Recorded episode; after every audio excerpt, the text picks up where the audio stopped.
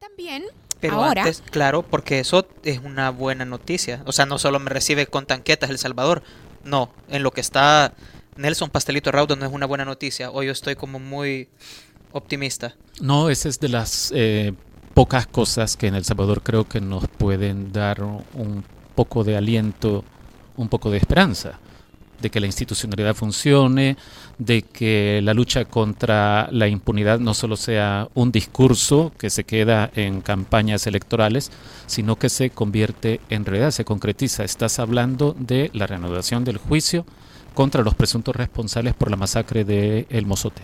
Sí, y Nelson Rauda está allá y ya lo tenemos al teléfono. Hola, mi querido Nelson Rauda. ¿Qué tal?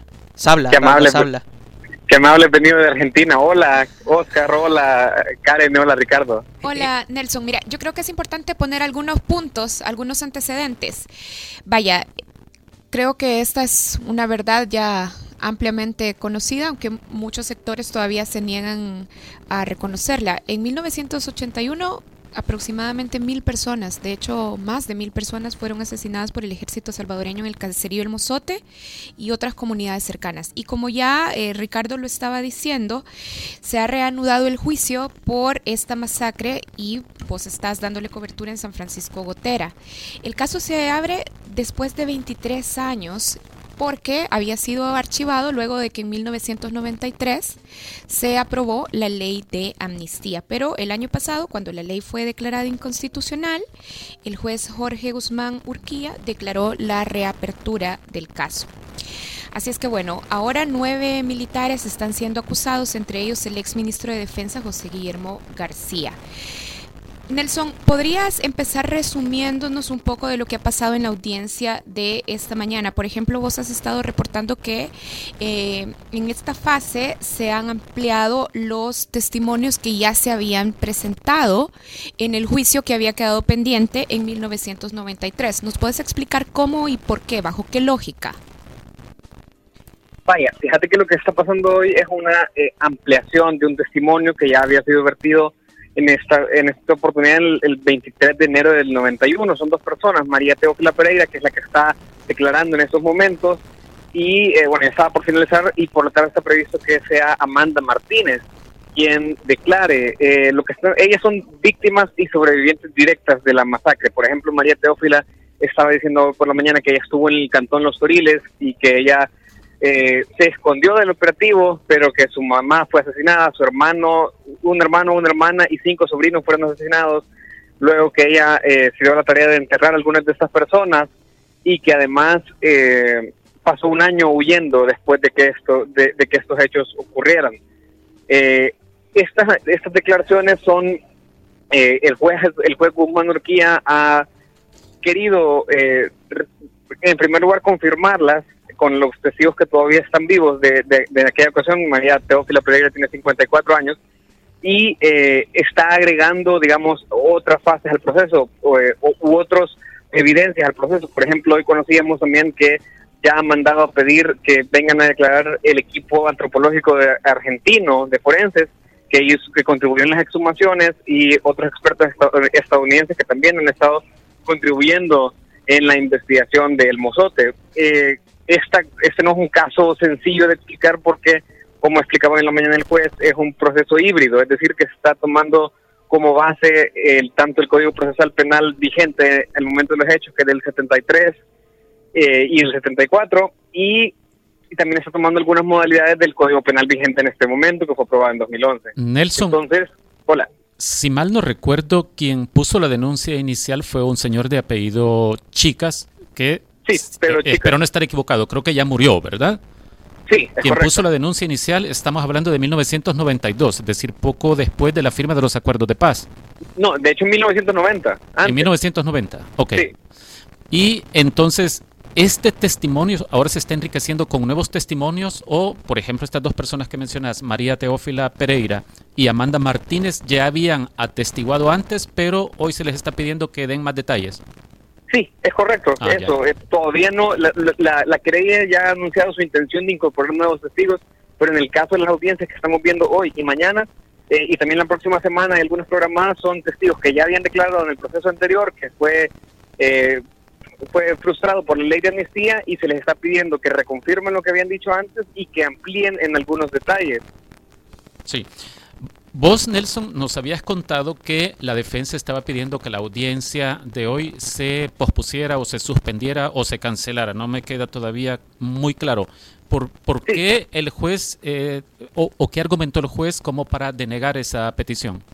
Fíjate que, vaya, eh, lo que había pedido la, la, la, defensa era una nulidad, o sea, suspender la audiencia eh, básicamente por razones mira, yo lo, lo y esta es opinión mía, son leguleyadas. Es decir, eh, por ejemplo, pedían que las exhumaciones, eh, no, las exhumaciones que había hecho en, en, Manguera, el juez de paz, que no tenían sustento eh, legal porque no las había ordenado el juez, el, el, juez delegado. Claro, el juez no las podía ordenar porque el, el, proceso estaba suspendido, frustrado o archivado por la ley de amnistía. O pedían que, por ejemplo, vaya, una cosa tan sencilla como que David Morales, uno de los creyentes, de los acusadores particulares, pidió copia de una parte del proceso, copia simple del proceso. Entonces, el, el abogado defensor pedía nulidad porque no se le había mandado a, a, escuchar a él si él estaba de acuerdo en que se le dieran las copias al proceso. El proceso penal anterior eh, regulaba que las nulidades se interponían por escrito y luego se le daba parte también por escrito a las otras personas, lo cual hubiera causado, digamos, por lo menos una semana de retraso. Entonces el juez lo que le dijo, mire, eh, hizo una cosa bien interesante a mi punto de vista, que es la aplicación directa de la Constitución. Dijo, mire, es cierto, el Código Penal anterior decía esto, pero la Constitución me instruye que yo haga pronta y cumplida justicia. Por lo tanto, voy a aplicar la Constitución y en vez de darle parte por escrito, ya que aquí están los creyentes y los fiscales, le puede dar le puede dar parte ahorita en audiencia oral, que es lo que permite el Código Nuevo, saltándose las trabas, digamos, del Código anterior, y así resolvió las nulidades y dijo en ningún lugar porque usted no las ha planteado bien. Nelson, Entonces, y, sí, ¿y cuánto falta en este juicio, en este proceso? Eh, ya mencionaste que eh, se está hablando de que lleguen a declarar los forenses argentinos, pero uh -huh. ¿en qué etapa del proceso podemos ubicarnos ahorita? ¿Podrían ir quedando muchos más testigos por llamar? ¿O qué, es lo que vos entendés? ¿En qué etapa? ¿Esto está ya finalizando? ¿Pueden ser semanas, meses o todavía largos años? No, yo creo que yo, yo creo que faltará mucho todavía porque vaya, el, el proceso, el código anterior regulaba 120 días para la instrucción, o sea, habiendo empezado en 1990, ¿verdad? y el caso fue afectado en 93, eso ya habría pasado en teoría. Pero recordemos que este es un caso que ha sido eh, muchas veces obstaculizado por el propio Estado salvadoreño, por el propio órgano de justicia, por incluso presidentes de la Corte Suprema de Justicia. Entonces, estamos ante un proceso que no es el, regular, no sigue la secuencia, audiencia inicial, preliminar y juicio. Entonces, en, estamos en una etapa todavía de recepción de testigos, de ampliación de testigos. Faltará todavía que, que vengan testigos de descargo si los pide la defensa, faltará todavía los peritajes que se incorporen, que vengan esos peritos a declarar. Eh, estamos en una etapa que sí, sí, es la etapa de instrucción, pero yo no, no, no creo que veamos el juicio por lo menos este año, aunque es probable que sí veamos un juicio en, en los primeros seis meses del año que viene. Pero es, como te digo, es un cálculo que sí, es sumamente sí. aventurado porque pueden pasar muchas cosas. Nelson, eh, ya en marzo cuando se instauró, digamos, o cuando se reabrió oficialmente este proceso, los militares acusados, de los nueve acusados, estaban siete presentes. Ahora están, están ahí, han dado declaraciones ellos o sus abogados antes de que iniciara eh, la audiencia esta mañana. Fíjate que antes de, no, los, los, imputados no están acá, los militares no están acá, solo, eh, de hecho no tienen por qué estar, solo están sus representantes. Eh, hoy por la mañana, por ejemplo, me di cuenta que eh, dos militares que habían sido citados para intimación en marzo y no se habían presentado en marzo, ya su abogado está aquí, de hecho es el que interpuso las nulidades, eh, y ellos no han dado declaraciones hasta el momento. Creo que hay una forma de, de, también de interpretar más o menos por dónde van estos abogados y por dónde va la estrategia de defensa. Uno es eh, el tratar de dilatar el proceso lo más posible con estas nulidades. El proceso había estado detenido por una apelación en Cámara y tanto el juez, eh, tanto la, fiscalía como la querella han señalado que no, que no intenten dilatar el proceso y lo otro es también a través de las preguntas que le están haciendo a, a los testigos, por ejemplo.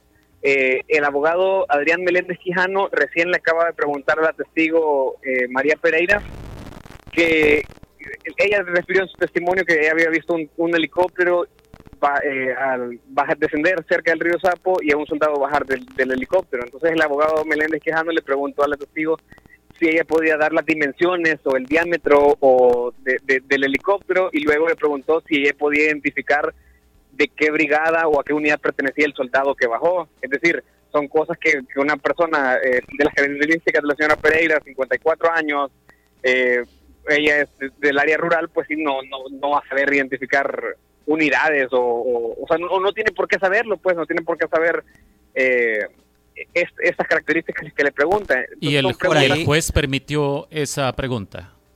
eh, no la permitió, o sea, le, permitió la primera, la de la dimensión del helicóptero y y, le, y la, la señora contestó que era un helicóptero normal, es decir, no Ya. se puso a dar eh, cosas técnicas. Sí, y, pues sí. y la siguiente, cuando justo ahorita que me salí para contestar la llamada, que estaba haciendo la segunda, entonces no escuché el- al final si permitió.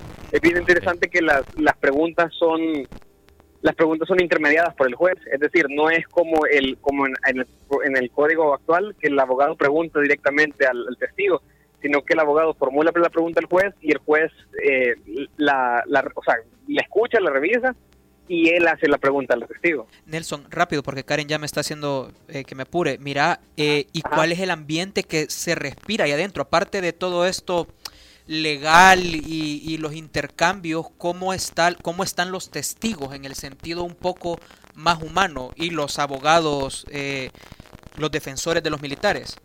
¿Hay la- tensión o, o- o se está llevando casi Mira. que normal? No, la testigo estaba un poco impaciente cuando estaban en esto de las nulidades y entonces ese tipo de cosas.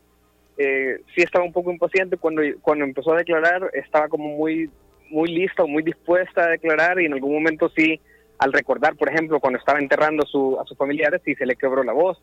Y luego, eh, de parte de los defensores, el, el juez ya incluso les previno que guarden más respeto, tanto en el tipo de preguntas que hacen, como en la actitud que tienen, porque están como cuchicheando o murmurando eh, mientras está declarando el testigo. Entonces, sí, sí el juez ya les previno eso. Hoy, eh, a diferencia del día de la intimación, hoy no hay gente eh, afuera del juzgado protestando, eh, pero eh, eso, o sea, digamos que más allá de eso, es un proceso muy interesante por las características, pero pero que está desarrollando con bastante normalidad.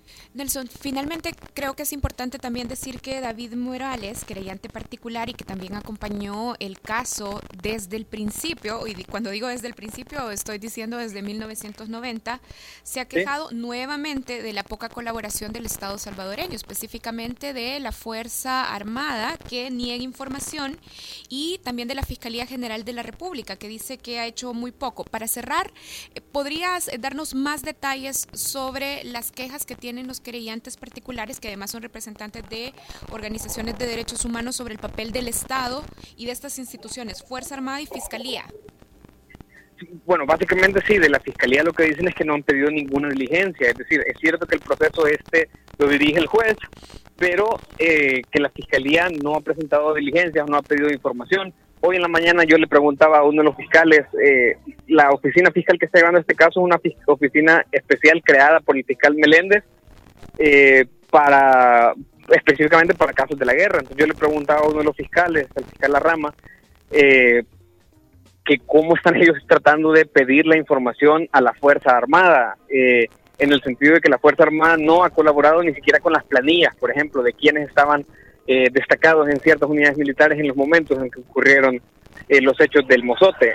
Entonces, eh, él decía que sí se están haciendo las peticiones, sí se están haciendo las gestiones, pero que no podía revelar eh, cuál es la estrategia, eh, la, la estrategia que van a llevar eh, para poder acceder a la información de, de la Fuerza Armada, que desde el mismo momento de los hechos ha dicho que no existe esa información.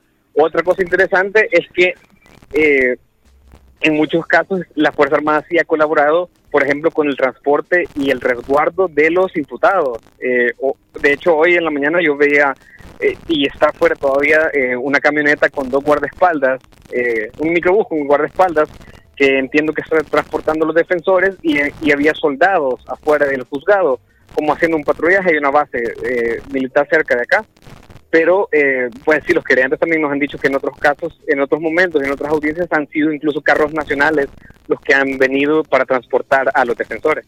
Bien, bueno, gracias Nelson y bueno, que te vaya bien en San Francisco Gotera. Gracias, gracias, nos vemos. Bueno, estamos platicando con Nelson Rauda Sabla, periodista del Faro. Nelson está cubriendo en San Francisco Gotera esta nueva fase en el juicio por la masacre de más de un millar de salvadoreños en 1981 en esa zona de Morazán.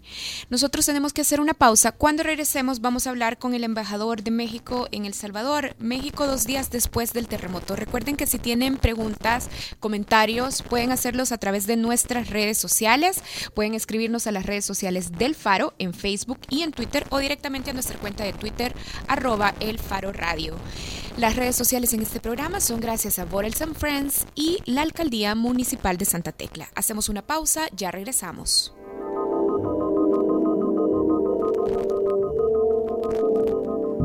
El Faro Radio. Hablemos de lo que no se habla. Estamos en punto 105. Estamos haciendo de Santa Tecla una de las ciudades más seguras del país. Ahora hay tres agentes CAMST por cada mil ciudadanos. Contamos con Escudo Tecla, el sistema integral de seguridad más moderno de la región. Crecimos la flota vehicular al servicio de la seguridad en un 2000%. Todo esto ha logrado reducir la delincuencia en un 85%. Pero lo más importante, somos la ciudad más difícil de delinquir de nuestro país. Aquí el que la hace se le ve y se le Alcaldía Municipal de Santa Tecla. Nuestras obras hablan. El Salvador, un bello, pequeño país con muchos, quizás demasiados habitantes. Se nos conoce mundialmente por los volcanes, las playas, ideales para surfear por nuestra gente siempre sonriente y por nuestra larga, larga, larguísima tradición de violencia y sobre todo corrupción. La corrupción está en las casas, en la calle, en las escuelas, en la empresa y por supuesto en los funcionarios públicos. La corrupción es tan salvadoreña como las pupusas y por eso, en este mes de la independencia, queremos celebrarla. Celebremos lo nuestro. Si tú también crees que deberíamos celebrar la corrupción, búscanos en internet y danos tu apoyo. CelebremosLacorrupción.com